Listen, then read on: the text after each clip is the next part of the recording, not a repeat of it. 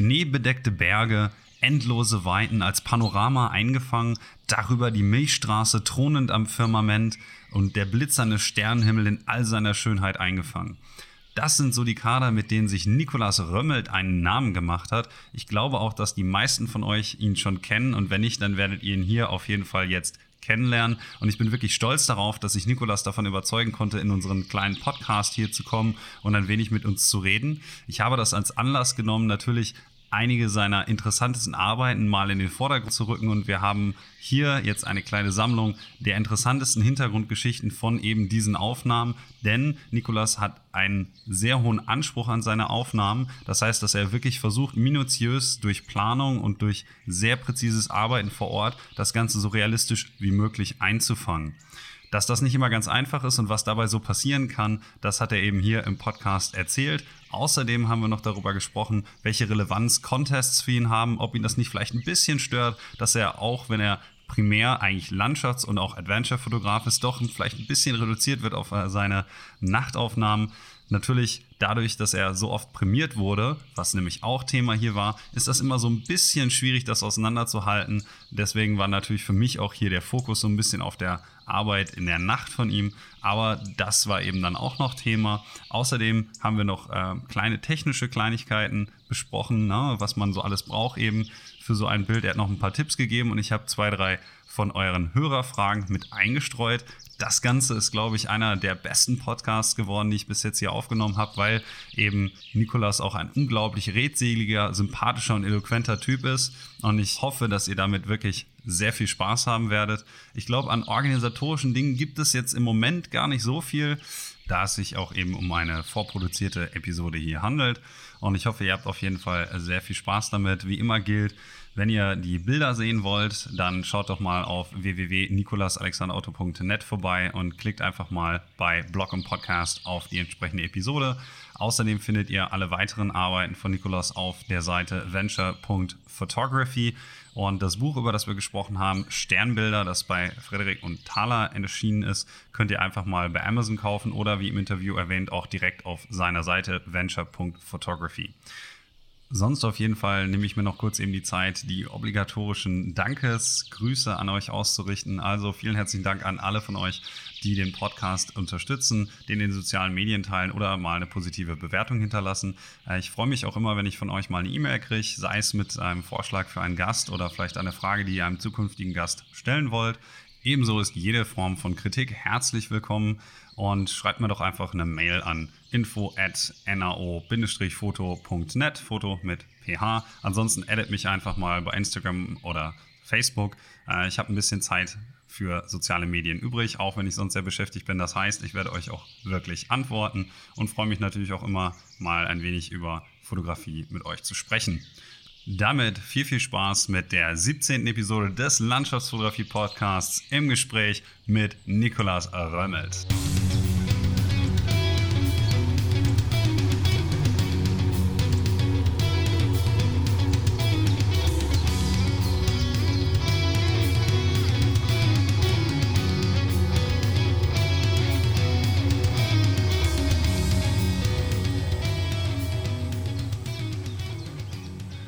Herzlich willkommen zu einer neuen Folge des Landschaftsfotografie-Podcasts. Und wie ich im Intro bereits vorgetragen hatte, habe ich heute einen ganz besonderen Gast hier und zwar niemand anderen, anderen als Nikolas Römmelt. Und ähm, ich gehe mal davon aus, dass die meisten dich vielleicht schon kennen oder deine Bilder, aber vielleicht kennen die Leute noch nicht deine Hintergrundgeschichte und wie du eben zur Landschaftsfotografie gekommen bist. Das ist ja immer so mein, mein Warm-up sozusagen. Also erzähl uns doch bitte einmal, wie du zur Landschaftsfotografie und besonders dann auch zur Nachtfotografie gekommen bist und ähm, was dich eigentlich dazu bewegt hat, dieses Hobby eben aufzunehmen. Ja, also erstmal hallo. Freue mich, dass ich heute da sein darf und dass ich ein bisschen was erzählen darf. Hm. Ähm, für all diejenigen, die mich noch nicht kennen, mein Name ist Nikolaus Römmelt. Ich bin schon seit einigen Jahren leidenschaftlicher Landschafts- und Sternlandschafts- und vor allem Adventurescape-Fotograf. Ähm, das heißt, auf meinen Bildern wird man häufig eine Person, ein Zelt oder ein menschliches Element sehen, oftmals relativ klein, aber es geht dabei eigentlich nie um eine Selbstdarstellung, sondern eigentlich äh, zu 90 Prozent ist dort immer auch meine Frau zu sehen und deshalb ähm, geht es eigentlich nicht um Selbstdarstellung, sondern ich möchte einfach nur eine Story erzählen mit meinen Fotos, mit meiner Art der Fotografie Ähm, nämlich, wie fühlt es sich denn an, auf einem Berg in der Nacht unter dem Sternenhimmel zu stehen? Ähm, oder wie könnte es sich anfühlen, dort zu stehen?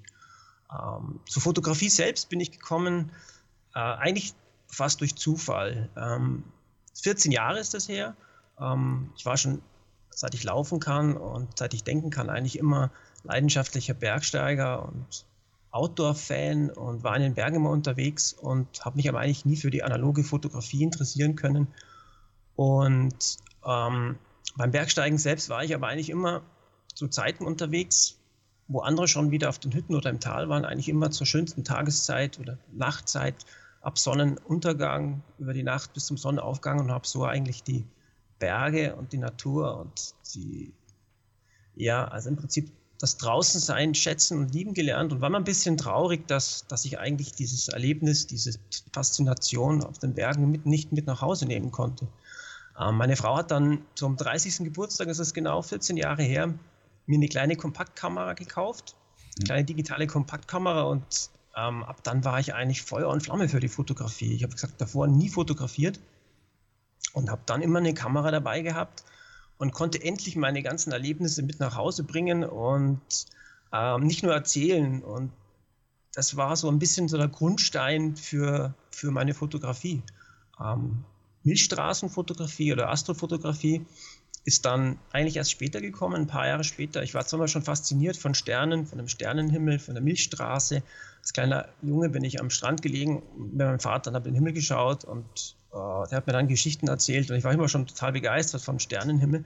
Ähm, aber ja, ich kam dann erst wenige Jahre später drauf, habe dann ein Foto gesehen von einem Amerikaner, der dann eine Milchstraße fotografiert hat und damals war es eigentlich total die Ausnahme. Es, es, war zum ersten Mal überhaupt möglich, die Milchstraße mit einem digitalen Sensor zu fotografieren.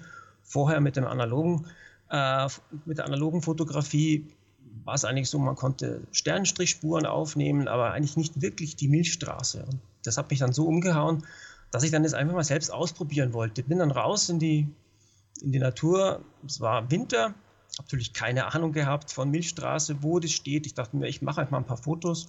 Und ja, da kann man sich vorstellen, im Winter, Milchstraße ist nicht so. Ähm, ja, da gab es einfach viel zu lernen. Heutzutage schnappt man sich ein Tutorial oder schaut sich einen Workshop an und kann sofort eigentlich die Milchstraßenfotografie ähm, erlernen in kürzester Zeit. Und damals gab es das eigentlich überhaupt noch nicht. Das ist jetzt bald zehn Jahre her. Und ja, so ist eigentlich der Grundstein zur Milchstraßenfotografie gelegt worden. Beziehungsweise habe ich da noch ein ganz, ganz besonderes Erlebnis eigentlich, was ich gerne euch erzählen würde. Und zwar ist es in einem kalten Februarnacht 2011, das ist noch gar nicht so lange her, Damals war ich eigentlich begeisterter äh, Zeitraffer-Fotograf, habe einen Zeitraffer ganz in der Nähe von meinem Wohnort aufzeichnen wollen und baue dann mein Setup auf und äh, der Zeitraffer lief und plötzlich wird es um mich extrem hell, weil ich wusste überhaupt nicht, was los ist. Ähm, habe dann zum Himmel geschaut und über mir war ein riesengroßer Feuerball, ähm, der die Nacht wirklich zum Tag gemacht hatte. Also es, es war dann echt so, dass der Schnee rundherum einfach alles in einem gespenstischen grünen Licht getaucht, äh, taghell war. Ich habe dann erst gedacht, okay, das ist, muss eine Silvesterrakete sein, verspäteter Silvesterscherz. Ähm, war dem aber nicht so. Es ist tatsächlich ein in der Atmosphäre verglühender äh, Meteor gewesen, der Stark. die Nacht wirklich zum Tag gemacht. Ja, es war Wahnsinn. Also ich, ich bin da gestanden, ich wusste überhaupt nicht, was passiert, ähm, ob das jetzt gleich direkt neben bei mir einschlägt oder habe mich dann instinktiv geduckt. Ähm, und paar Sekunden später ist dann dieses, dieser Feuerball über mir drüber und es gab eine laute Detonation, wie wenn ein Überschallflieger durch die Schallmauer bricht. Mhm. Und da war es wieder dunkel. Und ich war da so geflasht, ich glaube, ich bin mit offenem Mund da für mehrere Minuten da gestanden und bis ich realisiert habe, ich, ey, ich habe ja einen Zeitraffer aufgenommen. Der war dann zwar nicht so hundertprozentig in die Richtung, wo ich das Objekt gesehen hatte, aber dachte mir, hey, vielleicht, vielleicht ist es drauf. Und habe dann natürlich den Zeitraffer weiterlaufen lassen und am Schluss natürlich dann, wenn es zu Ende war, äh, gleich die Speicherkarte geschnappt und, und geschaut. Und tatsächlich war auf einem Bild diese Feuerspur von diesem Boliden tatsächlich zu sehen und auch wie sich, die Einstellungen waren ja die gleichen, äh, wie sich dann im Prinzip die Helligkeit verändert hat. Und ähm, ich wusste auch noch gar nicht, was, was war das jetzt wirklich, habe mich dann ins Internet gesetzt und, und, und ein bisschen nachgeforscht und habe diese Bilder hochgeladen.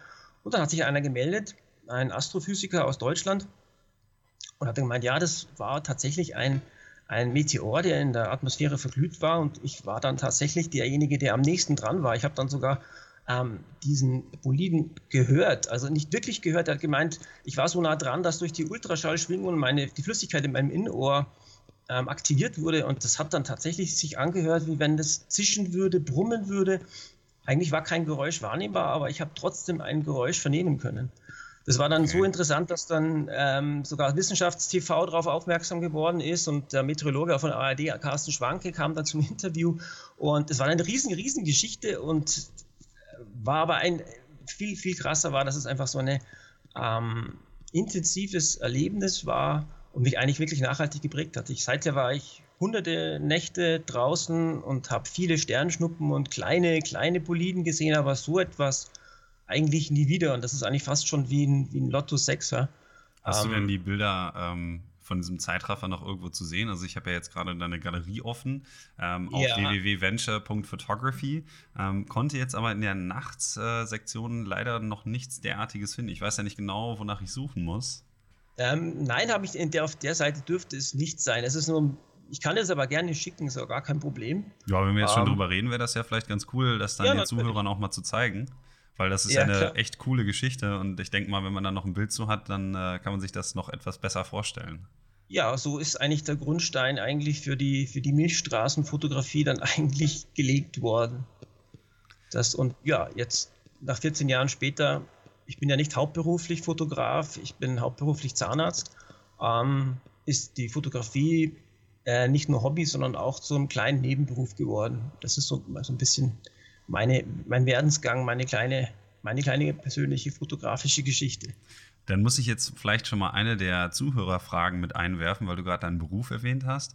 Und zwar ähm, hat sich Philipp gefragt, wie du denn eigentlich das in Übereinstimmung bringen kannst, eben eine eigene Praxis zu führen, nebenbei dann aber auch noch so viel und so intensiv Zeit mit Fotografie zu verbringen. Ja, das ist, ist oftmals nicht ganz leicht zu vereinbaren und ähm, Not macht erfinderisch. Es ist tatsächlich so, wenn man natürlich voll berufstätig Zahnarztberuf nachgeht, dann ist die Fotografie nicht immer leicht unter einen Hut zu bringen. Und ähm, die Nachtfotografie kann man natürlich Afterwork machen. Das heißt, das ist natürlich sehr schön von meinem Wohnort. Ich wohne mitten in Tirol, mitten in den Bergen, in einem kleinen Ort. Ähm, ich bin in eineinhalb, zwei Stunden eigentlich gleich auf einem Gipfel von einem Berg und kann eigentlich dann nach dem Abendessen schnell noch auf den Berg springen und dort eben ähm, wirklich fotografieren. Also ich habe keine großen Anfahrtswege, ich bin mitten im Geschehen.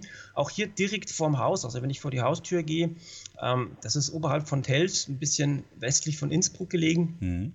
Ähm, da ist es relativ finster. Also das Inntal ist ein bisschen unterhalb. Also ich kann auch direkt vor die Haustür gehen, ein paar Meter weiter, ein bisschen aus der Ortschaft raus. Das sind keine Straßenlaternen und da kann man schon relativ gut, also im Vergleich zu Süddeutschland zum Beispiel, ich bin ja ursprünglich Münchner, bin hierher gezogen und da ist es ganz anders. Also da muss man dann schon Kilometer fahren in die Berge, um überhaupt das fotografieren zu können.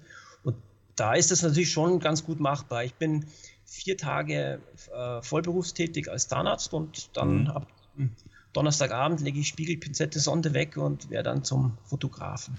Hätte mich jetzt auch gewundert, wenn du gesagt hättest, dass du jetzt an einem Montagabend dir dann noch überlegst, vielleicht mit deinem Zelt auf den Berg zu gehen und dann zur Arbeit wieder unten bist und dann wieder zurück quasi ins Büro gehst.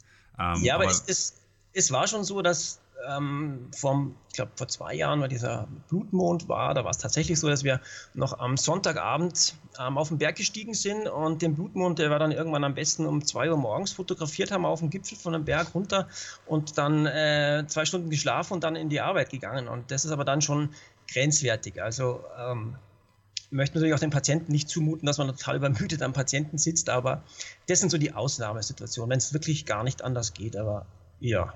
Jetzt hast du ja gerade auch schon gesagt, ähm, wir waren auf dem Berg und du hast am Anfang auch kurz in der, in der Vita-Zusammenkunft sozusagen gesagt, ähm, dass deine Kamera, die du bekommen hast, die auch von deiner Frau geschenkt wurde und sie auch für dich immer Modell steht. Wie wichtig ist eigentlich so der Anteil äh, der Arbeit deiner Frau, wenn man jetzt so den Gesamtkorpus deiner äh, fotografischen Arbeit sieht? Also ich würde sagen, extrem wichtig. Also sie ist erstmal natürlich verantwortlich, dass ich überhaupt zur Fotografie gekommen bin. Ähm, sie ist oft der Motivator, der dann sagt, okay, jetzt komm, pack mal die Sachen und das ist das perfekte Verhältnis, auch wenn ich mal wirklich nach einem harten Arbeitstag einfach sage, oh, kann jetzt eigentlich nicht mehr, dann ist sie der Motivator und ist eigentlich fast auf allen Touren dabei, ähm, steht bereitwillig überall Modell, äh, stellt sich auf den ausgesetztesten Klippen und, und hält da 30 Sekunden ruhig für eine Langzeitbelichtung. Also ähm, auch mein größter Kritiker. Ähm, sagt mir auch, wenn ihr was nicht gefällt und sagt mir, das ist nicht gut und, und, das gefällt dir nicht und ich soll das anders machen. Und sie fotografiert mittlerweile auch selbst, auch recht mhm. gut. Ähm, hat jetzt ganz aktuell auch einen, einen, Preis gewonnen, von dem man noch gar nichts verraten darf eigentlich, aber ich bin da eigentlich sehr stolz, dass sie das so, so toll macht. Und, aber sie hat einen sehr, sehr, sehr großen Anteil an meiner Fotografie, definitiv. Das ist definitiv. natürlich extrem praktisch. Man sagt ja immer so ein bisschen, äh, hinter jedem erfolgreichen Mann steht eine starke Frau, glaube ich. Kann so geht das. Ja. Und ähm, finde ich ja, finde ich auf jeden Fall klasse, gerade wenn sie jetzt auch fotografiert. Und ähm, ich habe so das Gefühl, dass sie auch in einigen Extremsituationen sehr gut die Nerven behalten kann, weil wenn ich mir viele deiner Bilder so anschaue, dann sind das ja nicht eben Alltagssituationen, wo man dann einfach auf einem Berg steht und äh, eben mit der Headlamp irgendwie rumleuchtet, sondern ähm, es gibt ja auch Bilder, die du gemacht hast, wo sie einem Klettersteig zum Beispiel direkt noch in den Seilen ist oder auch mitten ja. in der Nacht eben auf einem See und dort im Paddelboot sitzt und äh, das ist mhm. ja dann wahrscheinlich auch schon etwas, was ein wenig äh, Nerven äh, ja, ja, definitiv. Also da braucht man Nerven für es ist meistens kalt, es ist meistens ungemütlich und da muss man stillhalten im Wasser oder auf dem Berg. Also großen Respekt an Sie. Es ist unglaublich. Natürlich aber auch von meiner Seite viel Respekt an Sie und aber auch eben an dich, weil ich habe so das Gefühl, wenn ich mir die Aufnahmen angucke, dass da sehr viel Gedanken vorher drinstecken, dass du dir sehr viel überlegst, was du eigentlich fotografieren willst und das bedarf ja. ja. auch einer gewissen Planung, dann eben die Orte aufzusuchen zu dem richtigen Zeitpunkt, dass so ein Bild dann auch umgesetzt werden kann. Jetzt ja. die Frage von mir, wie gehst du eigentlich an so komplexe Planungen heran? Also bist du so einer der Typen, die dann wirklich prävisualisieren und wissen, okay, an dem Punkt ist die Milchstraße da und da und dann muss ich da und da hin und dann weiß ich, der Klettersteig ist dort und dann sagt äh, deine Frau eben, ähm, ja, dann äh, kletter ich da und du machst dann die Aufnahme? Oder wie viel, äh, quasi wie spontan oder wie geplant entstehen deine Aufnahmen? Also ich würde sagen, dass meine Aufnahmen extrem durchgeplant sind und ich habe vielleicht, wie gesagt, den kleinen Vorteil, dass ich eben Bergsteiger bin und eben auch vor der Fotografie schon immer Bergsteiger war und sehr viele Berge, sehr viele Regionen äh, gut kenne. Mehrfach auch überall war auch dieses eine vielleicht das Klettersteigbild das du angesprochen hast, ähm, auf dem Klettersteig war ich sicher 30, 40, 50 Mal, auch ohne Kamera, immer wieder ohne Kamera und kenne da jeden Winkel und jedes Eck und, und äh, jeden Griff quasi.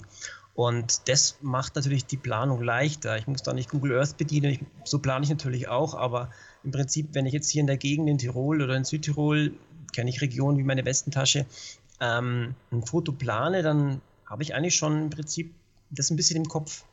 Ähm, das heißt, ich gehe vielleicht dann nochmal an die Stelle dann mit, dem, mit der Idee, mhm. ähm, was man da machen könnte. Und dann schaue ich mir, okay, wie, wo steht die Milchstraße wann? Ähm, wie könnte ich das machen? Ist es möglich, da jetzt vielleicht ein Milchstraßenpanorama zu machen mit vollem Bogen? Oder wird die vielleicht verdeckt, die Milchstraße? Oder ist die Milchstraße da vielleicht zu einer ungünstigen Jahreszeit? Und wenn es dann alles passt, kommen natürlich auch Apps ins Spiel, mhm. ähm, damit denn mit, mit Fotopilz zum Beispiel, das kennt wahrscheinlich jeder, oder TPE 3D jetzt ganz neu, äh, ist eine ganz, ganz tolle App, wo man ähm, Landschaft und den Sternenhimmel eigentlich dreidimensional darstellen kann, bereits mit der entsprechenden Brennweite.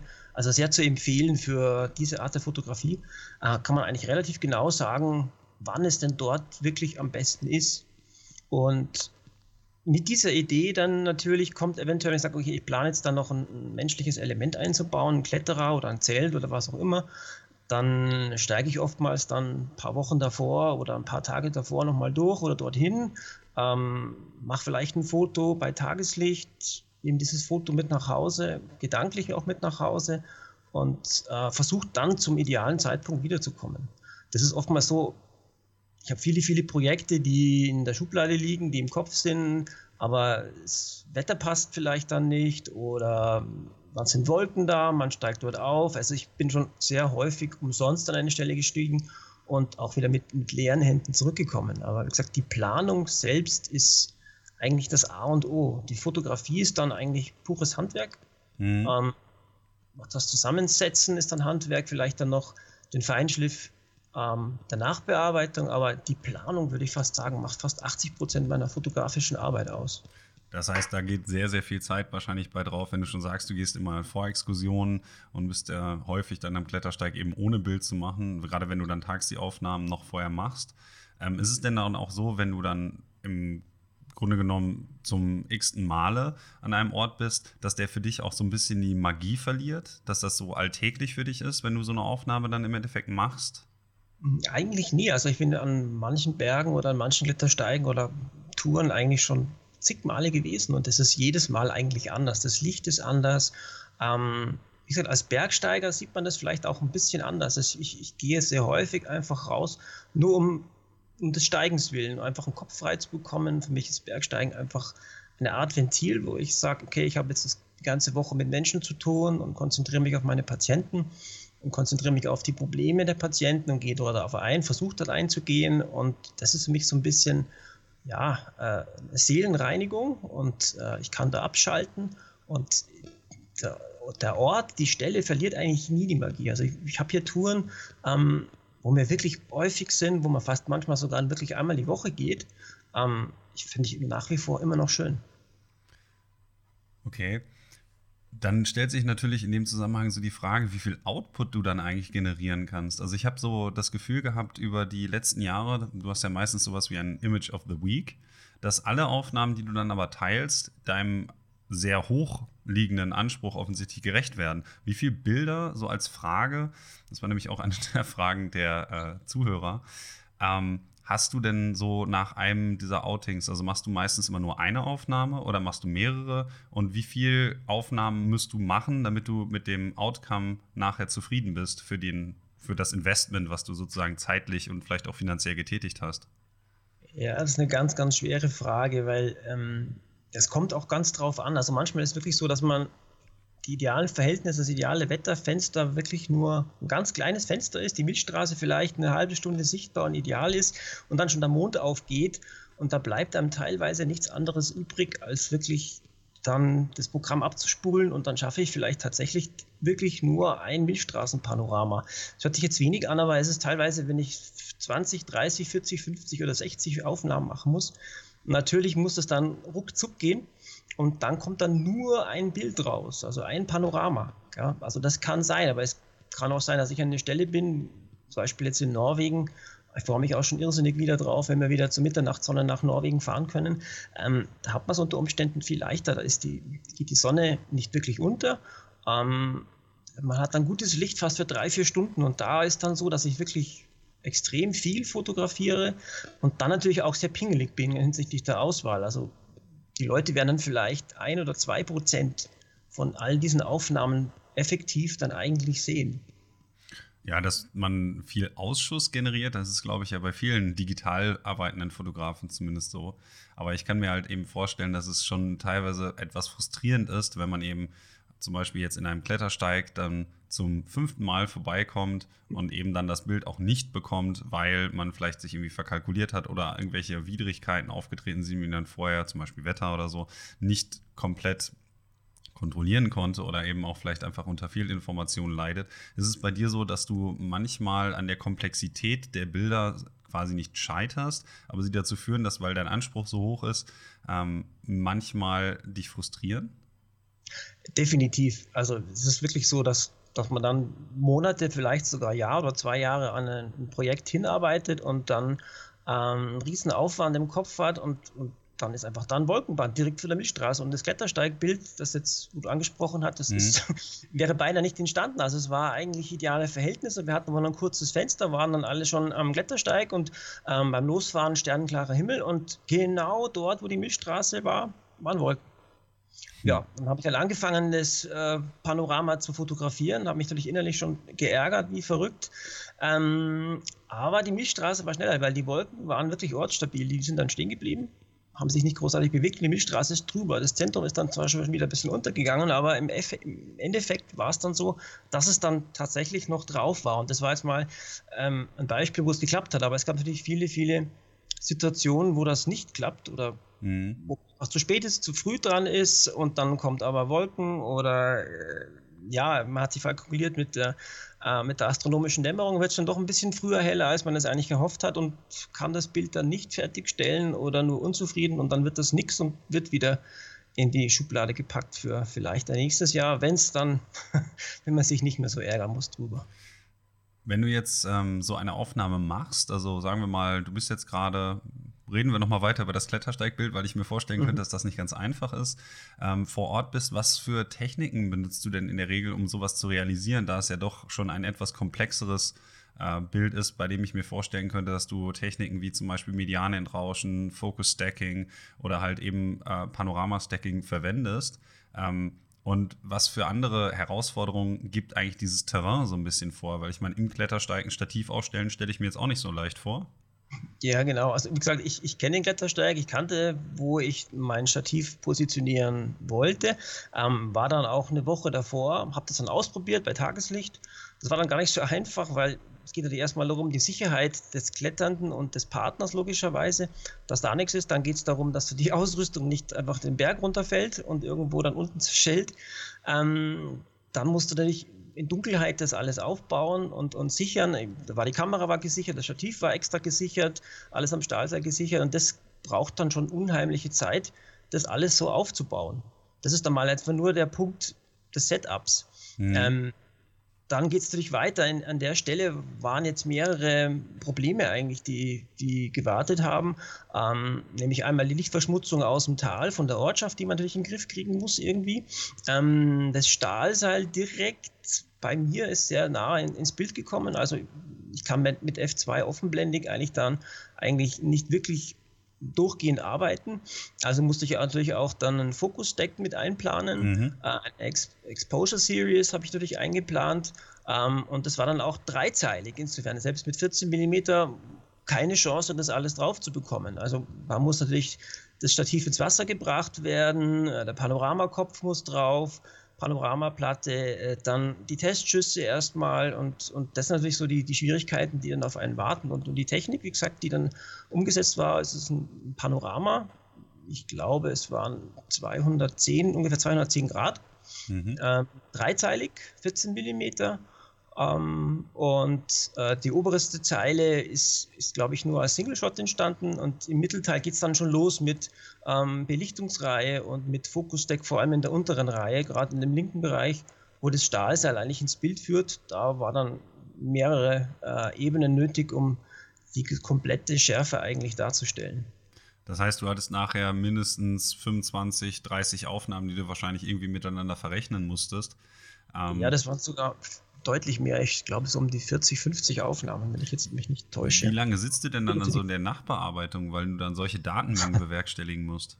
Das ist dann der nächste Punkt. Dann wird natürlich das alles gesichtet und, und ähm, vorentwickelt in Lightroom, ähm, gestitcht und dann natürlich final nachbearbeitet, kleine Stitching-Fehler raus und, und dann natürlich äh, die finale Nachbearbeitung. Aber bei dem Bild, ich schätze mal, dass ich da sicher gut und gerne zweieinhalb bis drei Stunden gesessen bin. Also da muss man ja, glaube ich, dann auch schon einiges an Talent, an Geduld und auch an technischer Versiertheit Geduld mitbringen, um sowas ja. zu bewerkstelligen, eben diese ganzen Daten dann auch zielbringend umzusetzen. Und da kommt mich jetzt, äh, kommt mir jetzt wieder so der Gedanke an die Prävisualisierung. Als du das Bild im Kopf hattest, als mhm. du vor Ort warst und wie es im Endeffekt geworden ist. Ist das so in Übereinstimmung zu bringen bei dir oder hast du dir das irgendwie anders vorgestellt und warst dann überrascht, dass als du vor Ort warst, eben die Bedingungen vielleicht ein bisschen anders waren und dass du es bearbeitet hattest, so, so, so, äh, sozusagen noch wieder ein wenig weiter davon abgewichen ist, wie du es dir ursprünglich vorgestellt hattest? Ist eigentlich fast ganz genauso geworden, wie ich es mir vorgestellt habe, mit dem einzigsten Unterschied, dass die Milchstraße eben ein bisschen tiefer steht und über den Wolken. Also die Wolken waren nicht eingeplant, aber ich finde, es gibt jetzt im Nachhinein eigentlich dem Bild noch so ein gewisses, gewisses Extra. Also auf mich wirkt es nicht zuletzt wegen der reflektierenden äh, Light Pollution eben von den Wolken so, ja. dass eben die Distanz zwischen äh, Subjekt, also in dem Fall denke ich mal deiner Frau, Christina, richtig? Mhm. Genau. Genau, also zwischen Christina und der Stadt ähm, noch ein bisschen dadurch hervorgehoben wird, was eben äh, ein wenig so, so den, ich sag mal, den Aussteigercharakter oder den, den, den Ausseit, na, wie nennt sich das Wort? Mir yeah. fehlt gerade das Wort. Aber das ist halt quasi so ein bisschen, zeigt die Distanz zwischen dem Subjekt und eben der Stadt so ein bisschen auf, so ein bisschen ausreißermäßig, so ja, die ganzen Leute da unten sozusagen, ja, und dann gibt es halt eben wenige, die so ein bisschen von der sozialen Norm vielleicht dahingehend abweichen, dass sie halt eben das äh, Abenteuer suchen und dann sich davon dahingehend distanzieren, dass sie eben nachts zum Beispiel wandern gehen oder sowas, um eben solche, in Anführungsstrichen, Abenteuer oder Extremsituationen aufzusuchen. Und das wird dadurch, finde ich, nochmal, äh, für mich persönlich, das ist jetzt subjektiv, aber hervorgehoben, weshalb ich die Wolken eigentlich sogar ganz gut finde. Ja, im Nachhinein total. Und so habe ich das, wie du es gesagt hast, eigentlich noch gar nicht betrachtet, aber du hast natürlich vollkommen recht. So könnte man natürlich das Ganze auch sehen. Aber es ist, finde ich, trägt dem Bild und der Bildsprache eigentlich bei, die Wolken, mhm. die eigentlich nicht geplant waren. Aber ansonsten ist das Bild eigentlich genauso entstanden oder geworden im Endeffekt, wie ich es eigentlich visualisiert hatte. Dann vielleicht nochmal ähm, zu zwei, drei anderen Bildern. Also ein Bild, was ich auch schon kürzlich ähm, kurz angesprochen hatte, ist zum Beispiel das, wo Christina dann in dem äh, Paddelboot bzw. in dem Kajak sitzt auf dem See mhm. Und da muss yeah. ich mir jetzt, konnte ich mir jetzt nicht verkneifen, ähm, jetzt mal die Frage zu stellen, ob das ein Stitch, äh, ein Stack ist aus mehreren aus Aufnahmen oder ob sie wirklich in der Lage war, für das Panorama so lange stillzuhalten, weil das auf dem Wasser eigentlich quasi schlichtweg unmöglich ist. Da, da muss ich jetzt weit ausholen. Das ist eine Story, ist ein bisschen länger. Und zwar, okay. ähm, du hast natürlich recht. Es ist, ja, genau. Es ist natürlich fast unmöglich, ähm, das Kajak rückzuhalten. Und ich habe mir natürlich im Vorfeld Gedanken gemacht, ähm, wie könnte ich dieses Kajak tatsächlich eigentlich äh, fixieren oder ähm, hatte eigentlich erst ursprünglich geplant, ähm, an der Stelle von unten mittels ähm, leeren Bierkästen oder Getränkekästen eigentlich eine Unterlage zu schaffen im Wasser um das Kajak dort eigentlich im Wasser zu positionieren und somit eigentlich zu fixieren. Mhm. Ähm, das war dort aber eigentlich unmöglich, weil an der Steilküste ist es so weit abgebrochen, dass es einfach nicht funktioniert hatte. Dann habe ich über Treibanker versucht zu arbeiten. Das heißt, ich habe an den vorderen Teil am Bug und Heck jeweils eine Schnur befestigt und dort einen Treibanker befestigt. Dann ist, hat das gut funktioniert, wunderbar funktioniert eigentlich durch diesen Treibanker.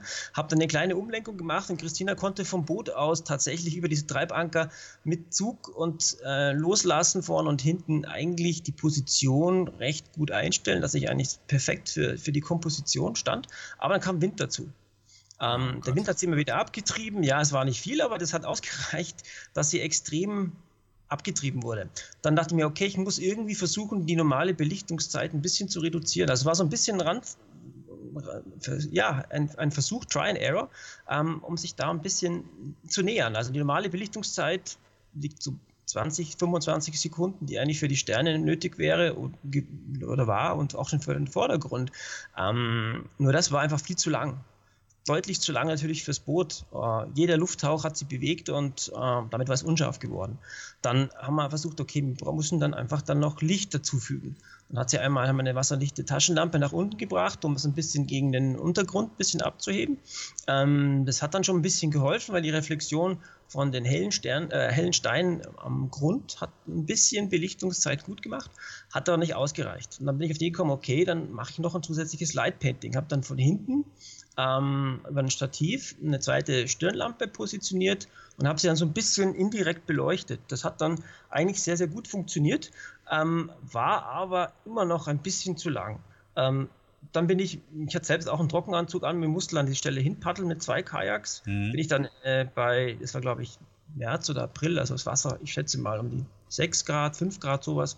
Bin dann mit dem Trockenanzug rein, äh, bin dann reingeschwommen, habe dann die Treibanker noch besser und stabilisiert mit einem fetten Stein und habe dann richtig fest zugezurrt, sodass sie eigentlich wirklich sehr, sehr stabil im Wasser lag. Und dann hatte ich es tatsächlich geschafft, äh, mit auch einer höheren ISO, ich glaube die ISO war dann 12.800 und eine Belichtungszeit von 10 Sekunden.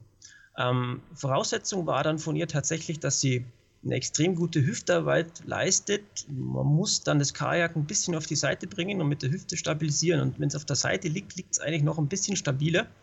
Ähm, hat dann ein bisschen mit dem Ruder austariert und ich habe dann eine relativ gute, scharfe Aufnahme mit 10 Sekunden hinbekommen. Das ist auf jeden Fall extrem eindrucksvoll, wenn du jetzt so davon erzählst, wie viel Arbeit eigentlich diese Aufnahme gemacht hat. Und also diese Aufnahme war, glaube ich, meine anspruchsvollste vom, vom Setting und von, von, von den ganzen Umständen. Da ist das Klettersteigfoto richtig einfach gewesen. Ja, also das klingt auch auf jeden Fall so, weil, wie gesagt, du warst ja vor Ort dann sehr lange beschäftigt. Und das bringt mich zu der Frage, welche Ansprüche du eigentlich an die Echtheit deiner Bilder hast. Weil jemand, der jetzt nicht ganz so viel offensichtlich Anspruch eben an die Realität hat, hätte dann gesagt, naja gut, ich mache das halt einfach mit mehreren Bildern und das schneide ich nachher zusammen und dann, mal abgesehen davon, wie gut es dann ist, kann man dann vielleicht auch nicht mehr mehr sehen, aber es hat immer noch so diesen, diesen kleinen Touch von, naja, es ist halt nicht so gewesen. Und dass yeah, du genau. ähm, so viel Aufwand betreibst, ähm, vermuten, lässt mich äh, vermuten, dass du da sehr, sehr nah versuchst, an der Realität zu bleiben. Ganz genau. Also meine Bilder sind nie Composings. Also ich mache zum Beispiel auch kein Time Blending, dass ich irgendeinen Vordergrund aufnehme, der dann zur Dämmerung war und ähm, die Sterne dazu bastel. Das ist eine, eine Kunstform, die ich, äh, mit der ich einverstanden bin, die mir auch gefällt, viele Bilder, aber für mich selbst persönlich kommt das nicht in Frage. Und auch, ich wollte einfach, ich versuche meine persönliche eigene Fotografie immer ein bisschen zu pushen und ans Limit zu gehen und zu schauen, was ist möglich. Und das Kajak hat mich echt vor vielen äh, Herausforderungen gesetzt, aber ich habe dann so ein bisschen eben den, den Antrieb, ich, ich will es irgendwie so realistisch wie möglich hinbekommen und ohne irgendwie ähm, in Photoshop was basteln zu müssen, weil es einfach nicht meiner Fotografie entspricht. Und wenn es jetzt nicht funktioniert hätte, dann hätte es eben nicht funktioniert. Dann hätte ich mir vielleicht tatsächlich überlegt, ob ich das irgendwie dann von unten fixieren kann, aber es wäre für mich einfach nie in Frage gekommen, ähm, das in, in Photoshop zusammenzubasteln und, und als, als Composing für dieses, naja, sage ich mal, ehrliche Herangehen eben an solche Aufnahmen und auch den hohen Aufwand bist du ja auch schon äh, vielfach prämiert worden. Ähm, du hast ja zum Beispiel beim Astronomer, ähm, beim Astronomy Photographer of the Year letztes Jahr zum Beispiel bist du ja, glaube ich, ähm, geshortlistet worden auf jeden Fall. Ich weiß gerade nicht, ob du ja. auch was damit gewonnen hast mit dem Gletscherbild. Nee, es war nur eine Shortlist, also unter den zehn oder zwölf Besten bin ja. ich gekommen und bin aufs Buch, auf das Cover gekommen. genau, daher habe ich das Buch, habe ich nämlich genau. auch hier stehen, genau. weil ich auch in dem Buch bin. Buch bin. Ja. Ähm, aber du hast ja zum Beispiel auch beim Trienbären Super Circuit ähm, Sachen gewonnen und ich glaube bei den TIPA auch. Und ähm, wie wichtig ist das eigentlich für dich dann auch diese Wertschätzung dafür zu erfahren, dass du halt so einen Aufwand für deine Aufnahmen betreibst? Ja, ist eine gute Frage. Also ich glaube, jeder Fotograf ähm, möchte natürlich für seine Arbeit irgendwo wertgeschätzt werden. Und ich würde lügen, wenn ich sagen würde, das würde mir nicht gefallen, wenn es bei den Leuten ankommt und, und die Leute das gefallen und, und, und da Freude damit haben. Ähm, aber es ist jetzt nicht unbedingt der Antrieb, warum ich fotografiere und warum das äh, diese Projekte umzusetzen sind.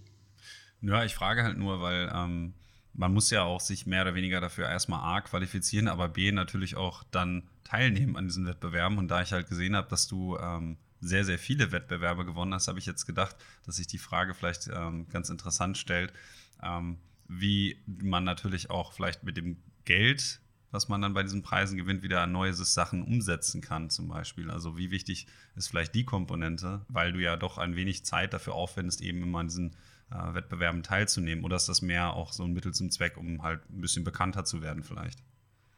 War am Anfang tatsächlich so. Also ich habe ja eigentlich wirklich den Antrieb gehabt, jetzt okay, jetzt mal schauen, ähm, wie meine Bilder so ankommen, auch auf Wettbewerben und hat dann auch gleich wirklich von Anfang an Erfolg und dann denkt man sich, okay, war das jetzt Zufall oder ist das jetzt wirklich so und habe weiter eingereicht und es gab tatsächlich eine Phase, wo ich wirklich da sehr enthusiastisch hinter der Wettbewerbsgeschichte gestanden habe und äh, damit auch sehr große Freude daraus hatte. Und natürlich, die, die Gewinne sind dann direkt in die neue Ausrüstung gegangen oder in Fotoreisen oder was auch immer. Ähm, ist natürlich die, ein positiver Nebeneffekt aus der Wettbewerbsfotografie. Ähm, aber jetzt, je länger ich eigentlich dabei bin, um, umso mehr oder umso kritischer sehe ich eigentlich diese ganze Wettbewerbsfotografie heutzutage. Und ähm, ich ziehe mich da immer mehr ein bisschen davon zurück, weil es eigentlich nicht mehr mein Ding ist, wirklich. Was genau stört dich denn jetzt so daran? Also ich weiß ja, dass das bei vielen Fotografen jetzt mittlerweile schon ein bisschen, naja, verschrien ist, sozusagen als Vanity Project, dass man das einfach nur macht, weil man sich selbst irgendwie besser fühlen will und eine externe Bestätigung braucht. Das ist ja so eine Sache, die dann häufig yeah. kritisiert wird, weil jeder kriegt einen Honorable Mention, die kriegt man quasi bei so Preisen wie ND Awards, sprich hinterhergeworfen. Habe ich auch welche von bekommen. Bei mir ist es auch mehr oder weniger aus Vanity Project. Aber gibt es vielleicht noch einen anderen Punkt, der dich daran so stört, dass du jetzt sagst, okay, ich distanziere mich davon vielleicht ein bisschen? Also ich eck da vielleicht das beim einen oder anderen auch an oder so, auch bei den Wettbewerbsveranstaltern, äh, aber ist es im Prinzip, wenn man überlegt, diese Wettbewerbsgeschichte ist eine Riesenmaschinerie und auch eine, eigentlich eine gute Gelddruckmaschinerie, weil viele Wettbewerbe sind nicht umsonst. Man muss eine Startgebühr bezahlen und ich will jetzt auch keinen Namen nennen, aber es gibt da wirklich ähm, Teilnehmer, die irrsinnig viel Geld da hinein investieren und ähm, dann gibt es, wie du schon sagst, 100.000 Honorable Mentions und Goldmedaillen und Schnickschnack und im Prinzip ist es nichts anderes als ein Händeschütteln und die Goldmedaille. Ähm, da ist dann auch kein Preis dabei oder irgendwas, wo man sagen kann, man hat dann irgendwas, kann man für sich herausziehen, außer die Schulterklopfen und ähm, die Wettbewerbsleitung selber verdient Haufen Geld. Also da gibt es dann eine Ausstellung, da muss man dann Eintritt zahlen, dann gibt es dann ein Buch und ein Luxusbuch, was man dann kaufen muss und dann gibt es eine ganze Show von der ganzen Geschichte und ich glaube, die Wettbewerbsleiter, die verdienen da recht gut an der Eitelkeit der Fotografen selbst. Und das ist so ein bisschen, wo ich, wo ich dann drüber nachdenke und denke mal, hm, ist das das Richtige? Und, und ähm, ja, also ein bisschen kritisch. Da gibt es natürlich auch solche und solche Contests. Es gibt ja auch welche, bei denen man eben nicht zahlen muss oder wo ich denke mal, bei dem Aufwand, der dann getrieben wird, das vielleicht auch noch gerechtfertigt ist. Und dann gibt es eben solche Online-Contests, bei denen ich mir ähnlich wie du das siehst, dann auch schon so denke, naja, ähm, wenn ich mir so das Preisgeld oder die Preise halt anschaue und dann die Anzahl der Teilnehmer und eben wie die Teilnehmer dann entlohnt werden, dann ist es naheliegend, dass es eigentlich eher ein Eigennutz ist, als vielmehr die aufmerksam, äh, das aufmerksam machen wollen auf bestimmte Künstler oder eben auf einen höheren Zweck. Ähm. Ja, also es, es gibt nach wie vor sehr gute Wettbewerbe, die ich sage, würde ich auch jedem empfehlen, der das mal ausprobieren möchte, soll da ruhig mitmachen. Aber äh, einfach sehr viele, die einfach, glaube ich, nur an den Fotografen verdienen wollen und haben dann oftmals leichtes Spiel, weil jeder Fotograf will natürlich da äh, dabei sein und, und mit vorne dabei sein und auch was gewinnen und, und, man rennt dann irgendwie offene Türen ein. Das ist so ein bisschen mein Eindruck und deshalb ist es so, dass ich mich jetzt auch in Zukunft ein bisschen davon zurückziehen werde. Das heißt, ich werde das nächste Mal beim Astronomy Photographer of the Year dein Bild leider nicht mehr auf dem Cover sehen können. Das wäre natürlich ja. ein Verlust für mich persönlich, aber Wobei, man kann der ja Wettbewerb ist eigentlich ein sehr guter Wettbewerb und es ist auch eigentlich Non-Profit. Also ich der kostet, glaube ich, soviel ich weiß, also auch kein Startgeld und da kann man eigentlich nur gewinnen als Fotograf dort. Ja, es ist ein sehr renovierter Wettbewerb und es ist, glaube ich, wirklich ein guter Wettbewerb auch. Also auf jeden Fall ist es sehr praktisch. Ähm, wenn man dort mitmacht, aus dem Grund, weil die halt eine sehr große Reichweite haben. Also ich bin dann auch ja. ähm, teilweise bei Spiegel gepostet worden und genau. ähm, bei diversen anderen Telegraph und so den üblichen Outlets und das ist schon gar nicht so schlecht. Da bekommt man dann Resonanz, wenn man Prints verkauft. Vielleicht hat man auch nochmal Glück, dass man den einen oder anderen Print verkaufen kann oder so. Das war jetzt zum Beispiel auch für so ein Beispiel. Ähm, für einen Contest, den ich persönlich dann auch befürworten würde, im Gegensatz zu jetzt Negativbeispiel wie zum Beispiel ND Awards. Das ist so ja. Ähm, einer, bei denen ich dann früher auch mitgemacht habe und dann auch irgendwann gemerkt habe, naja, hm, also im Grunde genommen, was bringt mir dieses Honorable Mention? Mhm, genau. Ich habe jetzt aber noch eine rein technische Frage, weil du zum Beispiel gesagt hast, dass eben gerade ähm, Gewinne aus deinen Contest-Siegen in neues Equipment gegangen sind. Um nochmal kleine Rückmeldung, äh, kleinen Rückschritt zu der äh, Nachtfotografie zu machen. Äh, du fotografierst schätzungsweise dann ja auch mit einer Sony Alpha Wahrscheinlich eine 7S, ist das richtig? Ähm, habe ich eine Zeit lang fotografiert, aber das ist jetzt genau die Kamera von meiner Frau. Also ich fotografiere selber mit der Canon 1 DX Mark II und einer 6D, die astromodifiziert ist. Das sind so meine Hauptkameras, mit denen ich eigentlich dann nachts unterwegs bin. Darf ich fragen, was diese Astro-Modifikation genau macht? Ich weiß, dass es zum Beispiel von Nikon die D810A gibt, bei der dann bestimmte Lichtspektren noch mit aufgefangen werden. Ist das bei der 6D ähnlich? Also das, die muss man dann einschicken, die kann man so nicht kaufen, die 6D, die kann man nur astromodifizieren lassen. Da wird dann eigentlich im Prinzip nur der, der Tiefpassfilter entfernt. Manche ähm, kleben dann neuen Filter dann davor. Ähm, dort bei mir ist es jetzt nur der Tiefpassfilter entfernt worden und damit wird der Sensor einfach nur empfindlicher für H-Alpha-Licht. Also das ist diese rötliche ähm, astronomische Lichterscheinung, die dann im Prinzip rote Nebel oder auch in der Milchstraße gibt es Nebelstrukturen, die dann einfach deutlich stärker rot gefärbt werden. Das ist eigentlich alles. Also meinst du, dass jetzt, um das mal für Leute, die jetzt vielleicht in der nächsten Zeit mal eine Aufnahme machen wollen, herunterzubrechen, man braucht es nicht, um jetzt damit anzufangen. Also du würdest sagen, dass das technische Equipment nee, eines Durchschnittsfotografen wahrscheinlich dafür ausreicht. Definitiv. Also die modernen Spiegelreflexkameras sind durch die Bank eigentlich, wenn es einen Vollformatsensor hat, eigentlich vollkommen. ähm, fähig, eine gute Milchstraßenaufnahme zu machen. Und da braucht man keine Astromodifikation. Das ist dann schon sehr speziell für, für gewisse Bereiche. Man sagt, okay, ich möchte jetzt das noch ein bisschen rauskitzeln aus der Milchstraße. Ähm, dann ist das gut, aber ansonsten braucht man das nicht. Benutzt du vielleicht auch für einige Aufnahmen Nachführsystem? Ähm, ganz genau. Also ganz häufig. Ähm, das ist von iOptron, ähm, der Starguider. Ah, dieses rote? Ah. Ja, das ist der Nachfolger jetzt, der ganz okay. aktuell. Ich habe doch das, die alte Version, aber macht die gleiche Funktion. Mhm. Ja, ich habe so ein paar Aufnahmen gesehen, wo ich dann auch dachte, mit einer höheren Brennweite, jetzt so 35, 50 Millimeter, ist ja dann schon genau. recht schwierig ähm, zu ja. fotografieren, wenn man dann eben Belichtungszeiten hat, die dann so kurz sind, ohne dass man Star Trails bekommt, ähm, dass ja. es nicht mehr so ganz praktikabel ist. Deswegen habe ich dann mal gedacht, ja, frage ich mal. Ich mhm. habe auch immer mal lange darüber nachgedacht, mir sowas anzuschaffen, aber das ist ja nochmal extra Gewicht. Ja, nicht, dann, nicht so wenig sogar. Ja, nimmst du dann extra noch einen zweiten ähm, Tripod-Kopf wahrscheinlich mit, den du da drauf packen kannst, glaube ich. So ist genau. es zumindest bei der Wixen ähm, von, ich glaube, ich gerade, wie die Firma heißt, Polarized oder so, Pol Polar, Polar Vixen. Ja, genau. Mhm. Ähm, und da habe ich halt immer so gedacht, ob sich das wirklich lohnt. Also wie viel Equipment nimmst du denn normalerweise dann mit? Also eine Kamera, ein Objektiv, den äh, Tripod und eben dann den Star, Trek, äh, den Star Tracker oder nimmst du äh. meistens noch andere Sachen mit ins Feld? Ja, das kommt eigentlich bei mir immer ganz drauf an, ähm, was für eine Bergtour mache. Also die Fotografie oder das fotografische Equipment ist immer der letzte Schritt bei meiner, bei meinem Rucksack packen. Ich, das heißt, ich packe meinen Rucksack. Ähm, hinsichtlich dessen brauche ich ein Zelt, brauche ich einen Biwaksack, brauche ich einen Schlafsack, ähm, Kocher. Also im Winter ist natürlich wichtig, erstmals wirklich zu überleben und keine Erfrierungen zu bekommen und einfach sicher auf dem Berg unterwegs zu sein. Und da hat natürlich die Fotografie absolut Nachrang.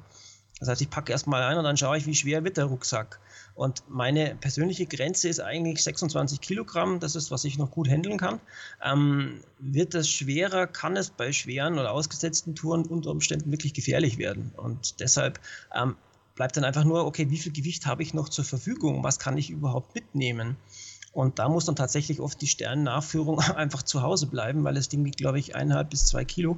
Ähm, und dann bleibt es eben zu Hause. Oder es ist eine leichte Tour, wo ich sage, okay, gut, die paar Höhenmeter schaffe ich auch mit dem schweren Rucksack, dann ist das gar kein Thema. Aber wenn ich jetzt sage, ich mache jetzt irgendwie eine größere Tour, mehr Höhenmeter, ähm, vielleicht eine ausgesetzte Passage, dann muss eventuell dann das ein oder andere Ausrüstungsstück zu Hause bleiben. Aber ansonsten prinzipiell ähm, mindestens ein Buddy natürlich, ähm, ein Weitwinkel, Sternnachführung nach nach Belieben, beziehungsweise ob das Gewicht ausreichend ist. Und ein Stativ, das ist so das, das Minimum. Ähm, wenn ich natürlich die Sternnachführung mache, dann hätte ich gerne noch ein zweites Objektiv dabei oder noch ein drittes Objektiv, 50 mm Festbrennweite vielleicht. Ähm, ja, das sind so ein Panoramakopf. Ich habe einen reduzierten Panoramakopf. Ich habe das praktisch selbst zusammengebastelt. Das ist nichts anderes als eine Panoramaplatte. Damit kann ich die Kamera hochkant ja, die Kamera selber hat einen L-Winkel. Mhm. Kann ich die Kamera hochkant auf der Panoramaplatte im Nodalpunkt fixieren und wenn das Stativ im Wasser steht, das hat einen, eine Nivellierplatte selbst, das Stativ, mhm. ähm, kann ich eigentlich einteiliges Panorama ohne Problem machen. Bei der zweiten und dritten Zeile muss ich ein bisschen tricksen. Da habe ich mir das markiert, einfach wenn ich einen 45-Grad-Winkel drehe bei 14 mm, wo ich dann hinschieben muss. Aber im Prinzip ist das natürlich eine sehr, sehr reduzierte, gewichtsreduzierte Sparvariante und kann damit aber alle Panoramen machen, die ich gerne machen würde. Wie viel deiner Bilder sind denn eigentlich dann so komplexe Aufnahmen? Also du hast ja auch in deinem Portfolio, was man übrigens auch als schönes Buch erwerben kann, nämlich Sternbilder. Oh. Ähm, da muss ich jetzt mal kurz äh, shameless hier ein wenig Werbung für machen. Ich habe mir das Buch jetzt auch gerade bestellt. Ich wollte es eigentlich vor dem Interview äh, kaufen, aber das habe ich leider einfach aufgrund des Umzugs hier vergessen. Ähm, wie viele der Bilder, die zum Beispiel jetzt auch in dem Buch drin sind, sind eigentlich so komplexe Aufnahmen? Und ist das vielleicht auch für dich so der Reiz, dass eben diese komplexen Aufnahmen nicht so einfach von Leuten imitiert werden können? Weil du hast jetzt, ich schätze mal, wenn ich jetzt so in deiner Galerie herumscrolle, ähm, viele, viele Bilder, die eben aus Panoramen sind und relativ wenig, die wahrscheinlich so einfach mal ein Bild ohne Panorama oder ohne Focus Stack oder so gemacht wurden. Ne? Ja, das stimmt. Also gerade vielleicht in meiner Anfangszeit sind es eigentlich alles ähm, Einzelbilder und ähm, das Buch beinhaltet wirklich eigentlich sehr viel meiner gesamten Schaffens- und, und, und Arbeitszeit als, als auch Anfänger. Da sind teilweise Bilder dabei, wo ich wirklich mit der Astrofotografie begonnen habe, aber eigentlich auch dann hochtechnische Bilder, mehrzeilige Panoramen, Fokus-Deck, volles Programm. Ähm, also ein ganz gutes Spektrum. Also wenn man die Bilder auf anschaut, dann kann man eigentlich mein gesamtes äh, Lebenswerk bisher eigentlich in diesem Buch eigentlich ganz gut vorfinden. Ähm, ich mache wenige Bilder, ähm, dafür natürlich Bilder, wo ich sage, okay, da stehe ich auch voll dahinter und die kann man eigentlich in diesem Buch ganz gut finden. Und in wie gesagt, in der Anfangszeit habe ich eher Single Shots gemacht und dann mich herangetastet und je länger ich dabei bin, umso mehr oder umso technischer sind dann die Bilder eigentlich geworden, umso komplexer sind die Bilder geworden. Aber gar nicht einfach darum, dass man, dass man mich nicht imitieren kann, sondern weil mich der Reiz einfach ein bisschen so ja, antreibt, um zu schauen, wo ist das Limit, wie kann ich das noch, noch vielleicht ein bisschen besser machen, wie kann ich da noch ein paar Prozent rauskitzeln, kann ich das Rauschen noch verringern, kann ich es noch schärfer machen, kann ich mich eigentlich an, ja, was ich normal im Tageslicht erreichen kann, kann ich diese Tiefenschärfe erreichen, ähm, diese Bildqualität und das ist etwas, was sich einfach ständig vorantreibt. In letzter Zeit mache ich ganz gern wieder einfach auch zwischendurch einfach mal zur Entspannung auch mal ein Single Shot funktioniert auch, wenn der Vordergrund nicht so weit äh, oder nicht zu nahe dran ist, dann mache ich auch gerne einfach nur mal einen Single-Shot. Ist das denn ähm, intendiert gewesen, dass du so ein bisschen deine fotografische Geschichte in dem Buch auch abbildest? Oder war das einfach, okay, die Bilder sind gut und dementsprechend werden die noch mit reingenommen? War teils, teils. Also der Verleger wollte natürlich schon auch so ein bisschen die Entwicklung haben. Und ich fand das eigentlich auch ganz gut, dass eigentlich so das ganze Spektrum der Fotografie meiner meiner Bergfotografie in der Nacht eigentlich auch in dem Bild eigentlich aufscheint. Und somit war es schon ein bisschen äh, gewollt, so wie es ist. Da bin ich mal gespannt. Wie gesagt, ich hoffe mal, meins kommt äh, ja, schätzungsweise dann morgen oder übermorgen an. Ich habe äh, leider beim Fluss bestellt, äh, weil ich einfach nur das schnell noch äh, machen wollte, bevor ich es wieder vergesse, sozusagen. Weil ich momentan, Aha. wie gesagt, ein wenig äh, um die Ohren habe. Aber ich muss ja auch sagen, dass es im Vergleich, und das darf ich jetzt auch nochmal sagen, zu vielleicht anderen Bildbändern auch relativ erschwinglich ist. Das heißt also auch die Leute, die sagen, ja, so Coffee Table Books sind immer ne, ein Investment oder so, mhm. das äh, ist ja noch relativ günstig. Und ich glaube, das kann man auch direkt bei dir bestellen, oder? Kann man auch direkt bei mir bestellen, ganz genau. Also äh, wisst ihr, wo ihr Spaß. das kriegt. Dann kriegst du wahrscheinlich auch noch ein bisschen mehr von dem Geld, ne? Ja, definitiv. Also kauft beim Künstler, seid nicht wie ich. Dann habe ich aber noch so als kleine thematische Überleitung ähm, die Frage, ähm, es ist auch vielleicht ein bisschen selbstkritisch in dem Fall jetzt, aber ähm, stört dich das manchmal oder kommt es dir manchmal so vor, als würden dich Leute eben auf die Nachtfotografie so ein bisschen reduzieren? Weil du hast ja auch ein sehr, sehr großes Portfolio an anderen Aufnahmen. Du hast ja noch die Galerie zu Landscapes und auch zu, äh, ähm, zu Adventurescapes und sowas. Ähm, ist es so, dass viele Leute dir eigentlich eher die Aufmerksamkeit schenken, weil sie eben wissen, dass du diese Nachtaufnahmen machst? Oder ist das bei dir irgendwie eher ausgeglichen? Um, ähm, also ich glaube, die Hauptaufmerksamkeit der Leute ist tatsächlich über die Nachtfotografie entstanden und, und den meisten Feedback erhalte ich tatsächlich auch über die Nachtfotografie und ja, ich würde es lügen, wenn ich sagen würde, das würde mich nicht stören, aber es ist jetzt auch kein großes Problem für mich. Also ich finde ja auch, dass die, die anderen Galerien jetzt den Bildern eben nicht in nichts nachstehen. Ähm, ich glaube, es ist nur selten zu sehen, dass halt eben Fotografen so viel Zeit und Herzblut in diese Aufnahmen und auch in die Authentizität solcher Aufnahmen stecken, weshalb das natürlich im Gros der Nachtaufnahmen, die man sonst so findet, definitiv noch mehr heraussticht als vielleicht die Landschaftsaufnahmen, auch wenn die halt dem in nichts nachstehen. Ähm, mhm. Das ist, glaube ich, so meine, meine äh, Theorie dazu, warum du da natürlich besonders mehr äh, viel Aufmerksamkeit bekommst. Das könnte gut sein, ja. Wenn du jetzt aber auf so einen Trip gehst, also sagen wir mal, du gehst irgendwie nach Norwegen oder so, ist dann ähm, die Landschaftsfotografie für dich auch immer mit im Fokus oder planst du sozusagen die Sonnenuntergangsbilder mehr oder weniger dann auch, wenn du dann nicht gerade zur Mitternachtssonne da bist, so ein bisschen da drumherum? Ähm, ähm, das während der, der Urlaubszeit, das passiert jetzt wirklich im Urlaub. Also ich habe da meinen mhm. mein Jahresurlaub und da bin ich einfach so ein bisschen im, im Flow drin. Ich kenne jetzt die Gegend recht gut ähm, war da schon häufig oben in Nordnorwegen und wir haben so ein bisschen unsere Route und ich lasse einfach ein bisschen das auf mich mehr herankommen. Also ich mache da keine großen Planungen vorweg. Ähm, ich schaue mir vielleicht an, welche Berge mich noch interessieren, wo ich noch nicht war, vielleicht war, macht aber ehrlich gesagt keine so ganz, ganz große Planung, wie ich es normalerweise betreiben würde und bin da eher ein bisschen spontaner und schaue, was mal, was wirklich zustande kommt und wie das Wetter ist und äh, ich möchte diesen Stress, den ich eigentlich sonst außerhalb der Urlaubszeit habe mit, oh, ich muss jetzt da ein Bild machen und es muss jetzt da schön Wetter werden, ähm, möchte ich eigentlich in den Urlaub nicht mit hineinbringen. Natürlich freue ich mich und, und ist auch der Anspruch, dass schon ein paar gute Bilder dabei rumkommen, aber es ist auch schwer in Norwegen tatsächlich eigentlich ohne Fotos, ohne gute Bilder mit nach Hause zu kommen. ja, das stimmt allerdings. Das bringt mich dann noch zu der Frage, das ist noch äh, Marvin, äh, einer der Zuhörer, wollte ganz gerne wissen, was eigentlich so deine Lieblingslocation ist. Ähm, und ich erweitere das Ganze mal so um, ein bisschen um die Frage, weshalb. Also wo ähm, fotografierst in, du quasi am liebsten? Jetzt in Norwegen oder generell? Nö, ich denke generell war das gemeint. Um, also am liebsten eigentlich hier direkt in Tirol, Südtirol. Ähm, ich kenne die Berge gut. Das ist eigentlich so mein, mein Lieblingsort, muss ich ganz ehrlich sagen. Also ähm, ich bin nicht so der Fotograf, der, der unbedingt diese ganzen ähm, angesagten Regionen unbedingt braucht und, und aufsuchen muss. Ich, ich habe schon immer ja, eher die Ruhe und die Abgeschiedenheit gesucht. Und wenn man mit offenen Augen durch die Welt geht, dann sieht man eigentlich überall die Schönheit. Und, und vor allem, ich finde, man macht eigentlich die besten Bilder dort, an den Stellen, die man eigentlich gut kennt. Also mir geht es immer wieder so, wenn ich irgendwo hinkomme, wo ich noch nie war und da relativ wenig Informationen drüber habe, dann muss ich erstmal die, die Stelle auf mich wirken lassen, Vordergrund suchen, ähm, weiß ich nicht genau, wo geht die Sonne auf, wo geht sie unter, muss dann ein bisschen die Apps kramen und hier ist es alles wesentlich leichter. Also wenn ich auf hier auf den Berg steige, dann weiß ich, okay, zu der Jahreszeit geht da die Sonne auf und da ist das und, und da ist die Wurzel und da der Baum. Und deshalb fotografiere ich eigentlich hier in, in Tirol, Südtirol, äh, auch in der Schweiz in der eigentlich in näherer Umgebung, auch in Bayern draußen, eigentlich am allerliebsten. Ist es dann aber so, dass quasi für dich so Fernweh oder so gar keine Rolle spielt? Dass das eigentlich primär erstmal nur darauf aus ist, so ähm, raus in die Natur zu kommen? Also Reisen an sich ist gar nicht so der Charme für dich?